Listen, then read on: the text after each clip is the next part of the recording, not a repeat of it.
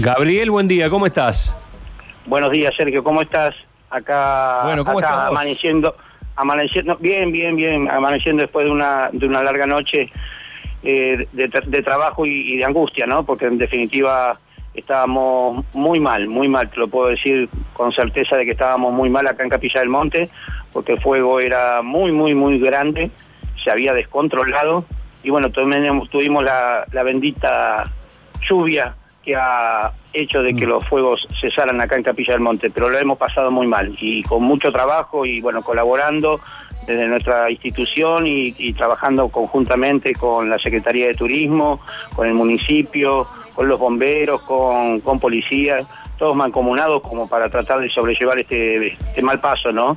Que realmente nos llevó a evacuar 16 familias am- y a eso le tenemos que sumar gente que se autoevacuó y que bueno, todavía no tenemos los registros de eso, pero sí realmente se hizo muy difícil la noche, ¿no? Esperando esa ansiosa lluvia que recién se desató acá en Capilla del Monte porque sabíamos que había llovido en Cosquín, sabíamos que había llovido en Soto, pero a Capilla no llegaba y parecía como que era una maldición y veíamos que el fuego avanzaba y avanzaba y estaba en la cima del Cerro Las Gemelas donde empezó a descender para el lado del pueblo, o sea, dos barrios completamente en peligro, que era el barrio Las Gemelas en sí y el otro barrio de Aguas Azules. O sea que realmente la, la desesperación de la gente, pero bueno, todo organizado, todo bien trabajado, todo bien aceitado, como para que no se transforme en una catástrofe todo esto, ¿no? Así que Eh, vamos, vamos de atrás. Vamos de atrás para adelante. Eh, eh, ¿Fue fuerte la lluvia? ¿Fue una lluvia este, importante, digamos, que eh, haya puesto le haya puesto coto al fuego?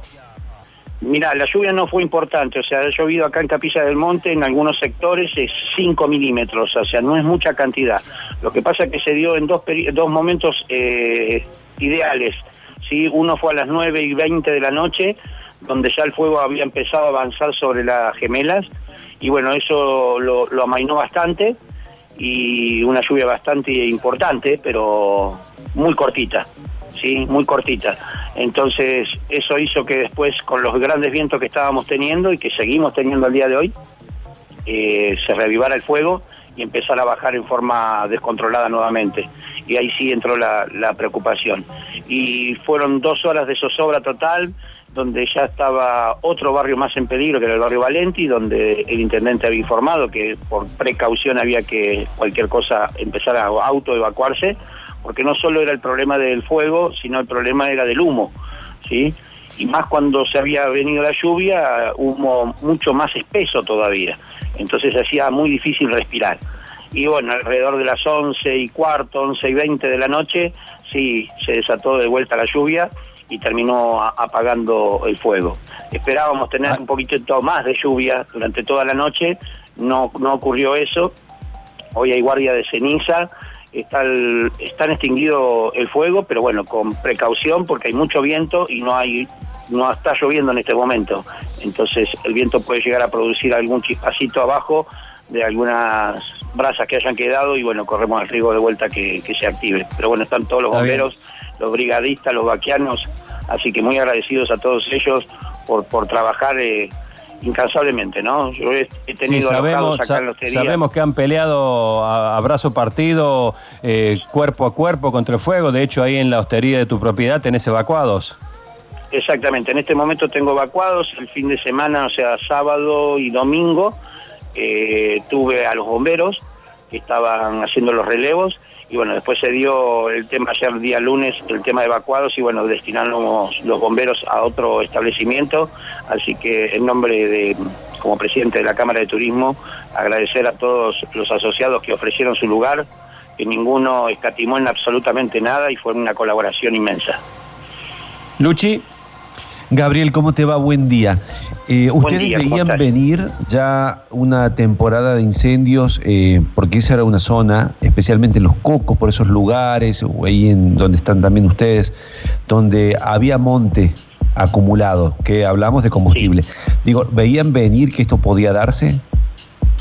En realidad, mira, hemos tenido, parece como que tuvimos mala suerte, porque el fuego había arrancado hace ya dos meses atrás aproximadamente por Copacabana y pasó por acá por Capilla del Monte, por la parte de atrás del Cerro Uritorco y dentro de todo lo hemos, se ha, frenado en ese momento en el, el complejo el 44, que no llegó a bajar para el lado del pueblo, o sea, para la parte urbana, y habíamos pasado un momento de zozobra, pero no como esta final. ¿Y qué sucedió? Pedíamos lluvia, pedíamos lluvia, vino una lluvia y lamentablemente cayó un rayo y volvió a encender todo esto en Ongamira, y a través de ese incendio en Ongamira se deslizó todo por la ladera de atrás, y bueno, pasó para el lado de los cocos, pasó para el lado de la cumbre y llegó hasta el camino del cuadrado con ese rayo que arrancó en Ongamil, el miércoles de la semana pasada. Esa lluvia fue el miércoles de la semana pasada, que era tan bendita para nosotros, pero justo nos vino a tocar un rayo. Así que, porque a veces también sucede con el tema de los eh, incendios intencionales, ¿no? Pero en este caso no fue intencional, cayó un rayo y lamentablemente tuvimos que pasar todo lo que pasamos durante toda esta semana. El tema es cómo pensar a futuro, ¿no? Para que no vuelva a ocurrir, para cuidar, para generar caminos o lugares en los cuales el fuego no pueda atravesarlo, porque esto evidentemente cada 3, 4 años vuelven y a veces con saldos trágicos. Exactamente, eso, eso es un trabajo que ya se tendrá que poner a trabajar. ¿Por qué? Porque en realidad lo que teníamos acá era mucho monte nativo. Entonces, pero una cosa es el monte nativo y dejarlo que crezca como, como, estaba, y por ahí otra con trabajos ya organizados, con cortaderas y con todo, como o, digamos pasillos como para que pueda eh, el fuego no, extenderse. Pero bueno, eso será un trabajo que vendrá a futuro. Hemos tenido un incendio muy fuerte en el año 2008, pero de esta magnitud nunca lo había visto. De esta magnitud nunca lo había visto. O sea, entendamos que nos tocó a casi toda la provincia de Córdoba, pero acá en Capilla del Monte nunca habíamos visto esta situación. En el 2008 también tuve los bomberos acá, tuvimos, pero no tuvimos evacuados. A ver, en este caso hubo hasta evacuados. La gente estaba muy angustiada y muy preocupada por, por sus casas, ¿no? También.